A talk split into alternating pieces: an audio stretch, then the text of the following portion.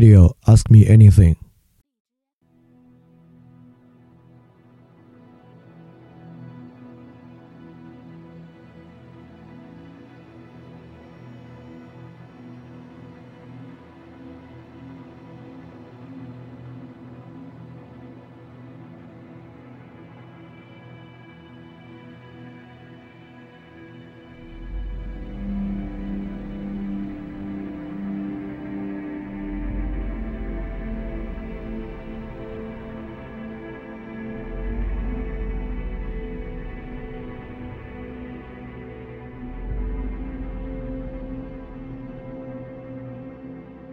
大家好，欢迎收听新一期的饭店问答。我们确实好久没有做问答了啊，非常抱歉，因为事情真的非常多，所以说，呃，中间可能有段时间没做问答了。然后其实这个问题其实是一个关于剧透的问题。这个问答我之前就在想做了，但之前没有做完。呃，但是昨天晚上那期节目之后呢，现在再来谈这个问题恰到好处。就关于剧透这个问题，我觉得这个问题很值得一谈。呃，这个问，首先我说这个问题啊，这个朋友问的问题是这样的，他说他跟他的朋友之间达成了一个关于剧透的共识，他们认为啊，一个即便是带着剧情的文化产品，提前知道剧情也不会损失的美感，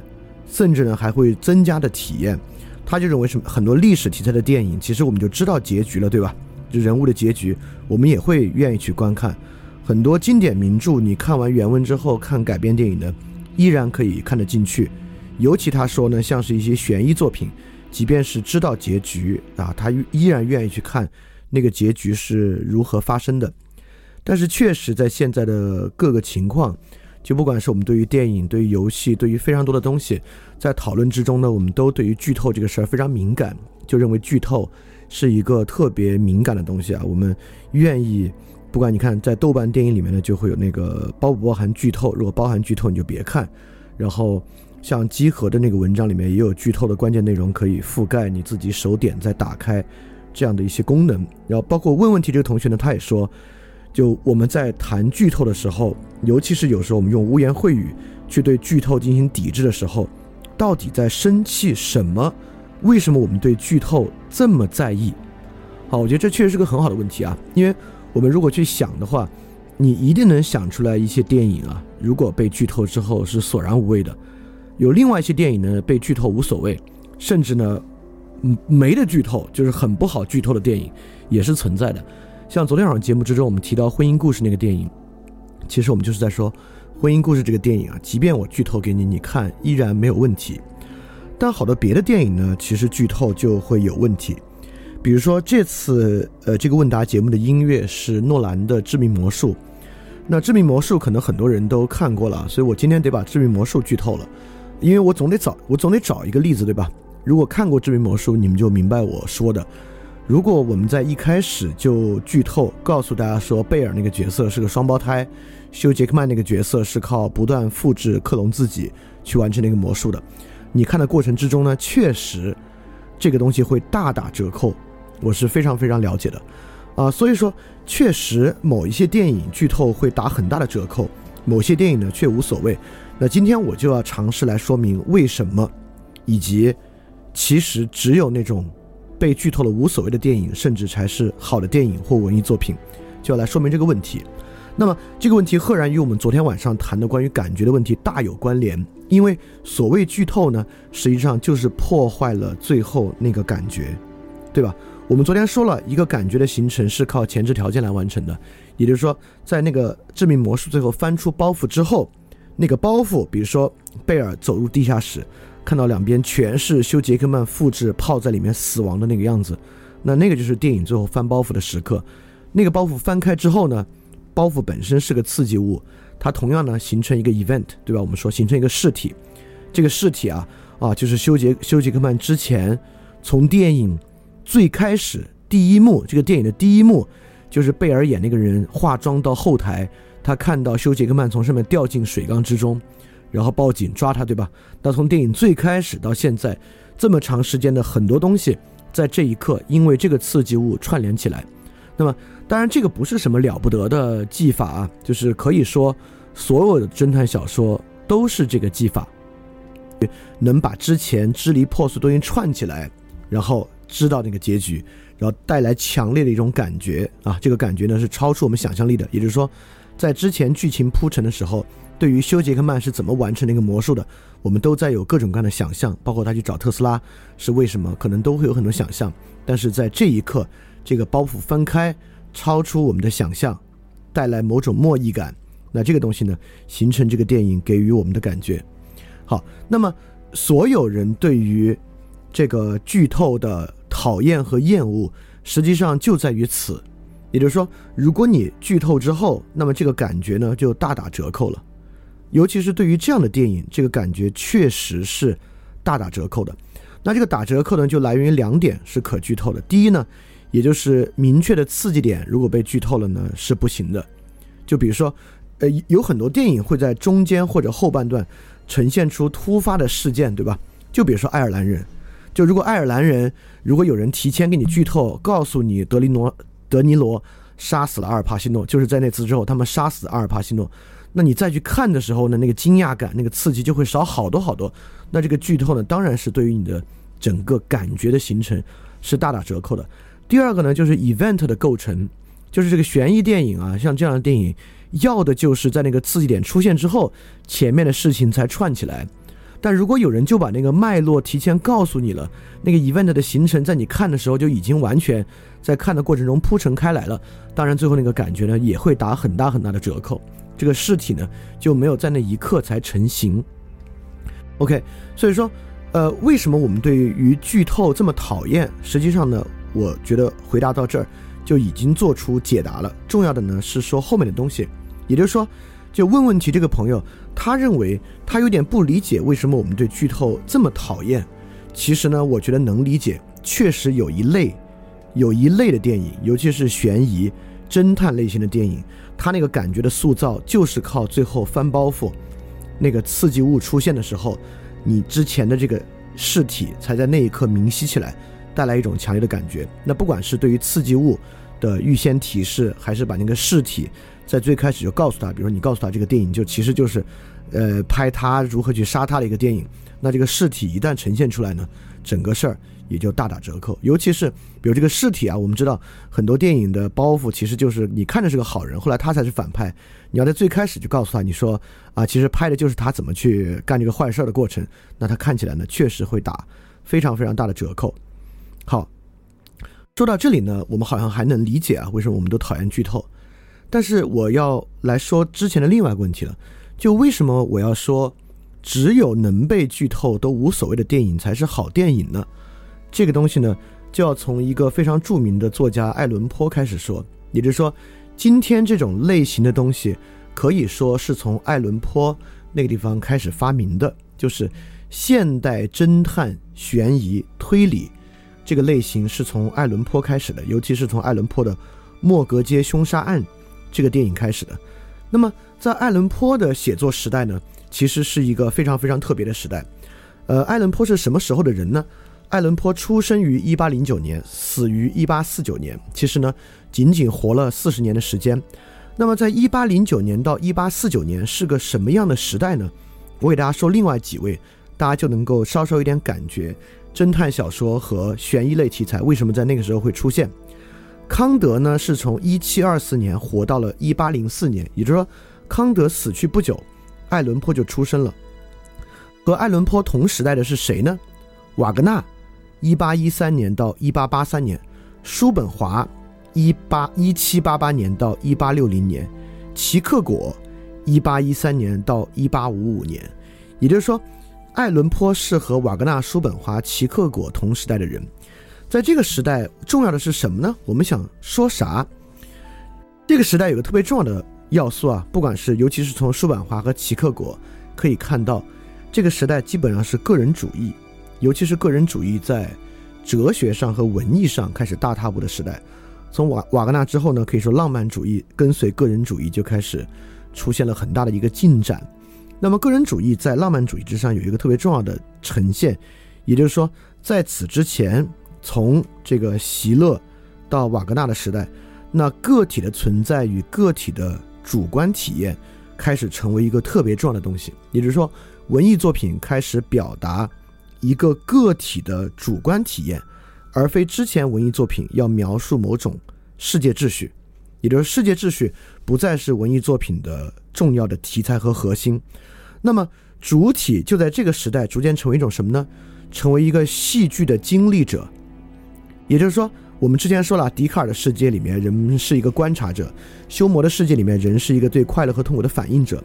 在这个条件之下都是如此。那么在爱伦坡的年代里面呢，文艺作品逐渐将读者或者将接受者呈现为一个戏剧经历者的角色，就是接受者是经历和享受这个东西本身，他们不必从这里面得到什么别的东西，或者去指导他们的行动。那么之前比如说中世纪的文艺作品，不管是诗啊还是什么东西啊，它都是设想一个信徒读完之后如何成为一个更好的信徒。等等等等这样的东西啊，他是希望有一定教化的意义的。但是到到十九世纪的时候呢，慢慢慢慢就不必如此了，开始出现一种个人主义时代的文艺作品。那么在这个个人主义时代的文艺作品啊，实际上他走的是一个下坡路。为什么我要这么说呢？在爱伦坡的时代，爱伦坡创作中中有一个张力，这个张力是啥呢？爱伦坡自己说，他写小说的目的是什么啊？他描述。他是要把滑稽提高到怪诞的高度，把人的普通害怕发展成一种恐惧，把人的机智夸大成为一种嘲弄，把奇特变成怪异和神秘。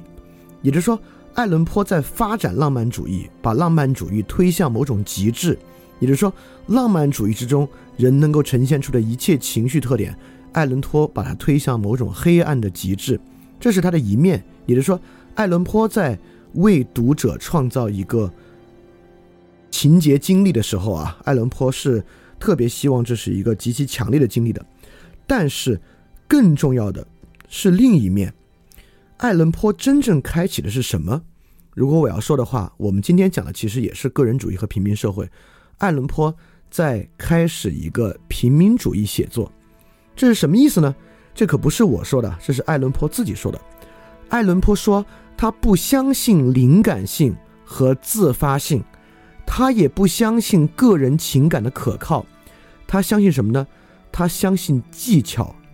也就是说，在爱伦坡形成他的作品的时候，他认为真正让他的作品能够给一个个人主义的人提供这种戏剧经历，来源于他的技巧，而并不来源于他自己的灵感。”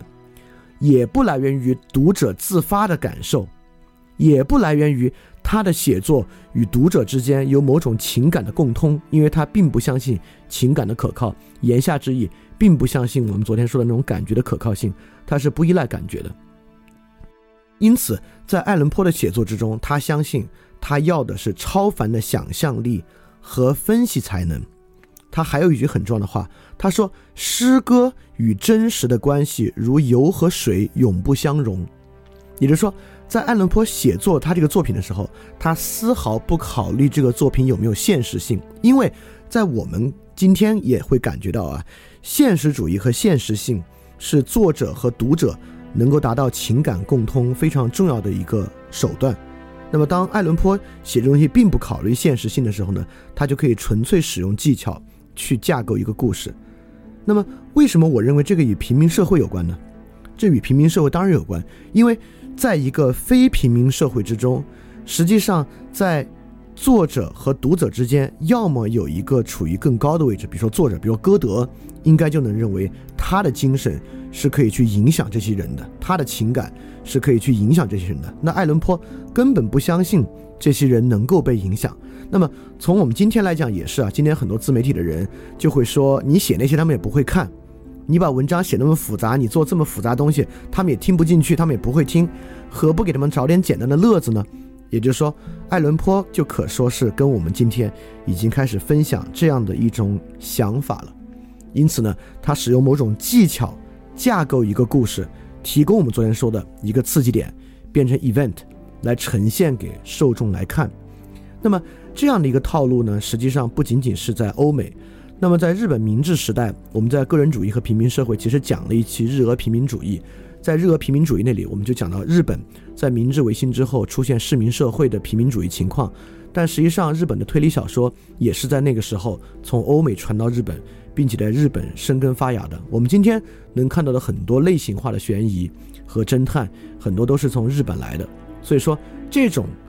套路，这种被剧透，它的感觉就会大大受损的这个套路，实际上就是从爱伦坡十九世纪慢慢慢慢在亚洲这边呢，是以日本明治时代的侦探和推理小说作为代表兴起的。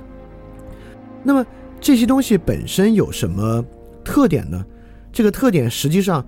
爱伦坡在莫格街凶杀案的第一段，把这个特点可以说就说的非常非常明白了。在第一段是这样说的：被人称为分析这种智力的特征，就其本身就很难加以分析。我们领略这种特征，仅仅是根据其效果。我们于其他诸种事物中得知。若是一个人异乎寻常的具有这种能力，他便永远拥有一种乐趣之源。正如体魄强健者为自己的体力而陶醉，喜欢那些能运用其体力的活动一样，善分析者也为其智力而自豪，乐于解释疑难的脑力活动。只要能发挥其才能，他甚至能从最微不足道的小事中感到乐趣。他偏爱猜谜解惑，探索索引。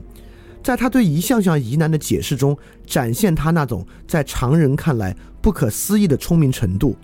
他凭条理之精髓和灵魂得出结果，实在是有一种全然凭直觉的意味。也就是说，爱伦坡非常知道人们在看这种侦探悬疑，就是如果被剧透就要大打折扣这种文艺作品的时候的心态。人们要的是啥？人们要的就是满足他们自己。这种异乎寻常的智力的乐趣，最后那个感觉，在刺激物之下，之前的过程完全串联起来，要的其实就是这个感觉，它与真实呢可以没有关系。所以说这是什么意思呢？也就是说，这些被剧透就会极大影响体验的文艺作品，它们就有一种特征，一个非常重要的特征，就是这个事体，这个 event 是完完全全存在于这个文艺作品内部。而不是在之外的。那什么叫在之外的呢？我们之前在饭店小品里面读过博尔赫斯那个帕斯卡圆球那个文章，对吧？那帕斯卡圆球这样的文章给一个人造成的这个冲击和这个 event 是千变万化的。任何人都可以从一个无限圆球之上找到他自己过去生活中对于无限性的探索和这个文章共鸣的部分。而如果你读，比如说那个。黑猫或者莫格街凶杀案这样的文章，那实际上它跟你的生活是非常非常遥远的，它跟你的生活体验没有关系。你只用在这其中，就能够得到最后那个尸体。这个尸体呢，就完完整整的呈现在这个小说。如果是今天的侦探电影呢，就呈现在这样的电影之中。比如说那个福尔摩斯，对吧？那么这个东西呢，它的基础创作冲动是什么？就是爱伦坡。为什么要去反对过去那种写作来进行这种创作？这个创作冲动跟我们聊的东西，跟我们最近聊的东西其实很有关联。这个创作冲动根本来源于世界秩序退潮的冲动，也就是说，过去我们认为啊，人世间是存存在着一些秩序的，这个秩序是善也罢，是美也罢，它与理念中的善与美是相连的。但是从唯名论革命之后到笛卡尔、修谟。他们都能看出是世界秩序瓦解的过程，对吧？就是一个是我们在之前节目里面反复在讲这种世界秩序的瓦解。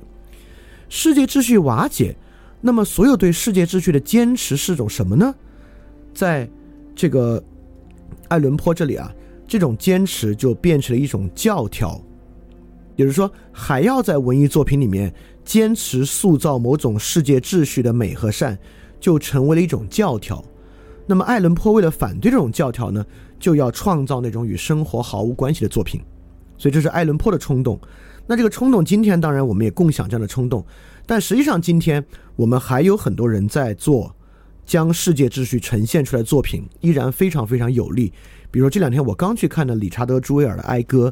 就是克林特·伊斯特伍德的这个作品啊，就非常非常棒。这就是完全不是艾伦坡式的，而且理查德·朱维尔朱维尔《哀歌》。就即便你去之前被剧透一干净，丝毫不影响你看那个作品，而且在那个作品之中，这个事体不在这个电影之中，反而由于它的现实性，这个事体在电影之外，你的感觉完全来源于你过去的人生经历，而而不来源于这个作品之中，对吧？就像你看《致命魔术》的时候，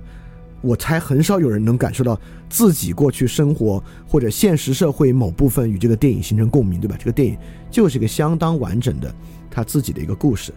所以说。爱伦坡这种创造冲动，包括日本明治时期的创造冲动，包括今天很多东野圭吾的创造冲动，很多漫威电影的创造冲动，恰恰就在于世界秩序瓦解，我们不再相信我们有一个所谓什么样的秩世界秩序，因此再在这里面讲世界秩序成为一个教条，我们就能够安心的在作品中构架一个仅仅属于这个作品的实体，一个 event。再用这个作品的一个刺激物去把包袱翻出来，让人产生这种强烈的由爱伦坡所言具有分析这种智力特征的一种感觉和享受，就是这些作品的全部。那为什么我认为这些作品不好呢？我认为这些作品其实是对于观者的贬低。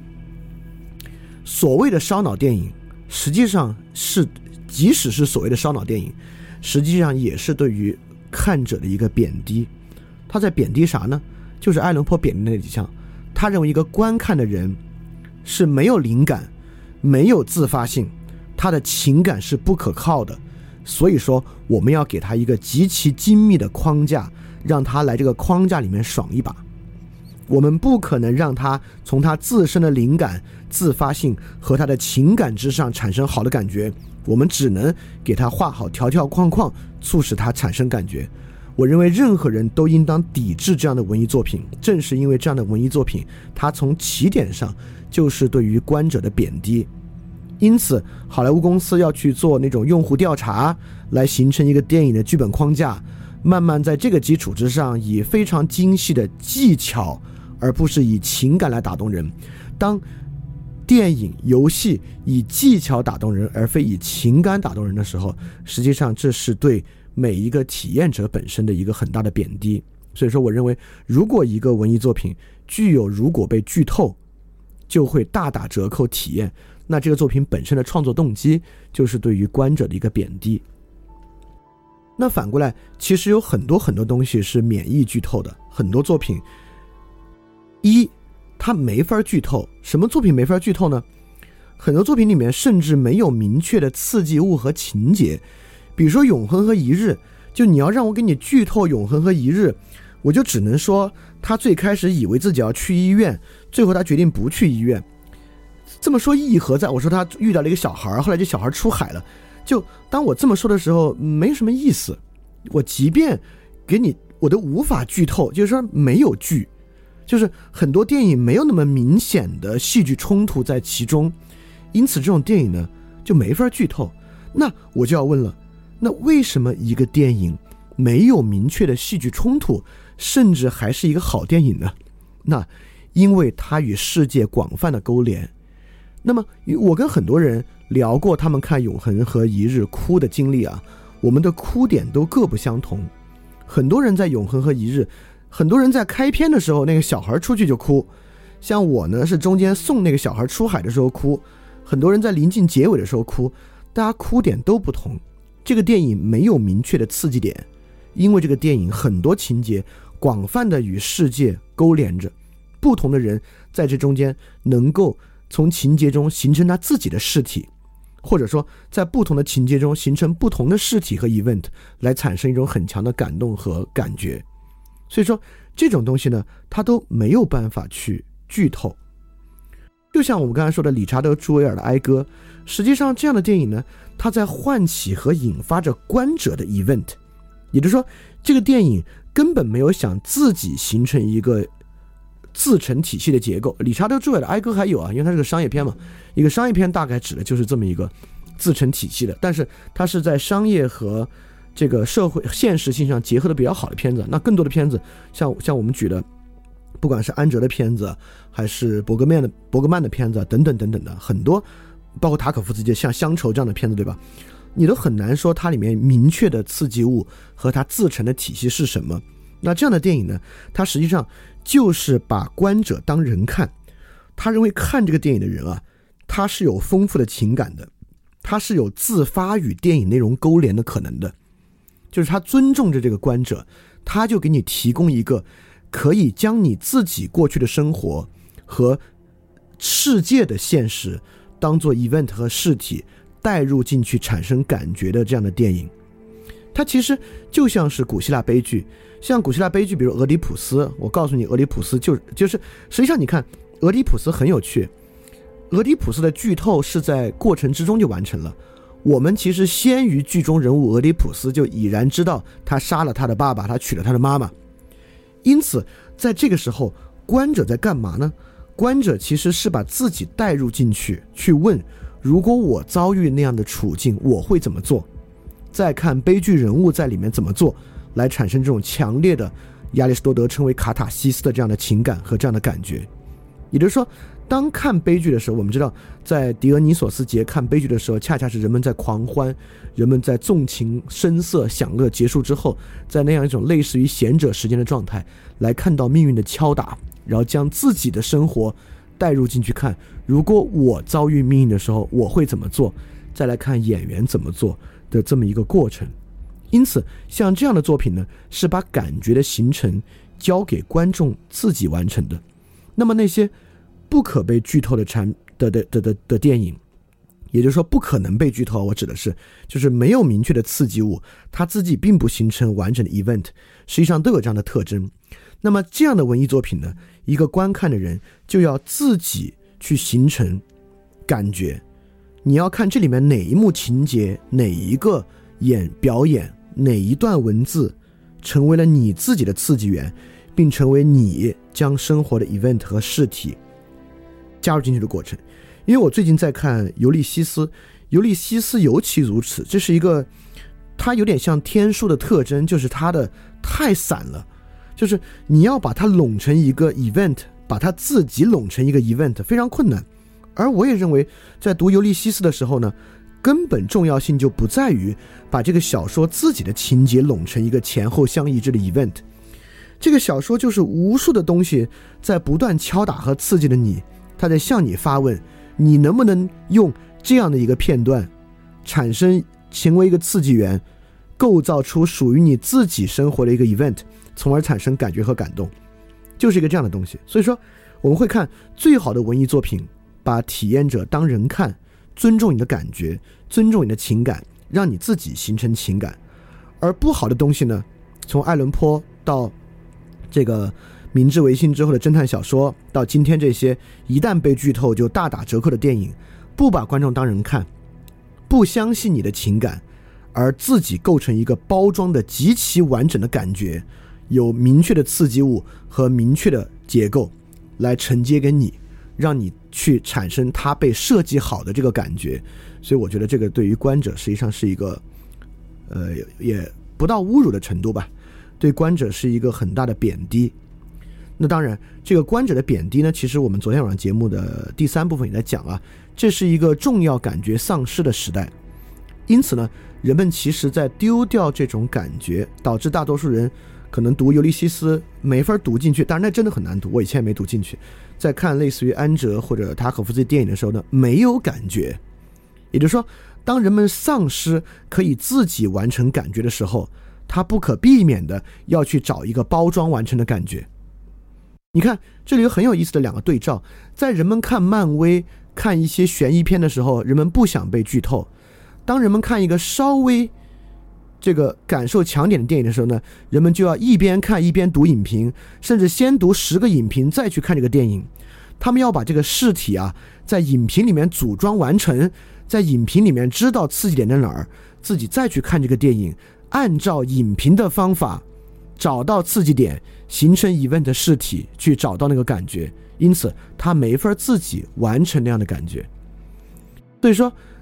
这是一个一推一拉的过程啊。从文艺作品的创作者那里呢，在提供这些包装完成的东西来喂给你吃。那么受众这边呢，也因为自己的懒惰或各式各样的原因，也是昨天节目中提到的很多原因，无法组成自己的感觉。因此，最后要么看不是封装完成的作品，就没有感觉；看封装完成的作品呢，就对剧透非常敏感，因为一旦剧透，那个感觉就在之前被破坏掉了。所以说，怎样才可以不要对剧透这么敏感，也能够形成属于自己的感觉，以便和那些作品之中非常丰沛的、特别丰富的刺激物和 event 去共鸣？那第一，一个人在日常生活中当然需要有丰富的生活。你你只有自己有丰富的生活个体性，才有所谓你的感觉、你的事体、你的 event 这回事儿，你才能够被很多刺激物来唤醒感觉。你必须成为一个用昨天节目的话来讲，一个 sensational 的人，你才能做到这个。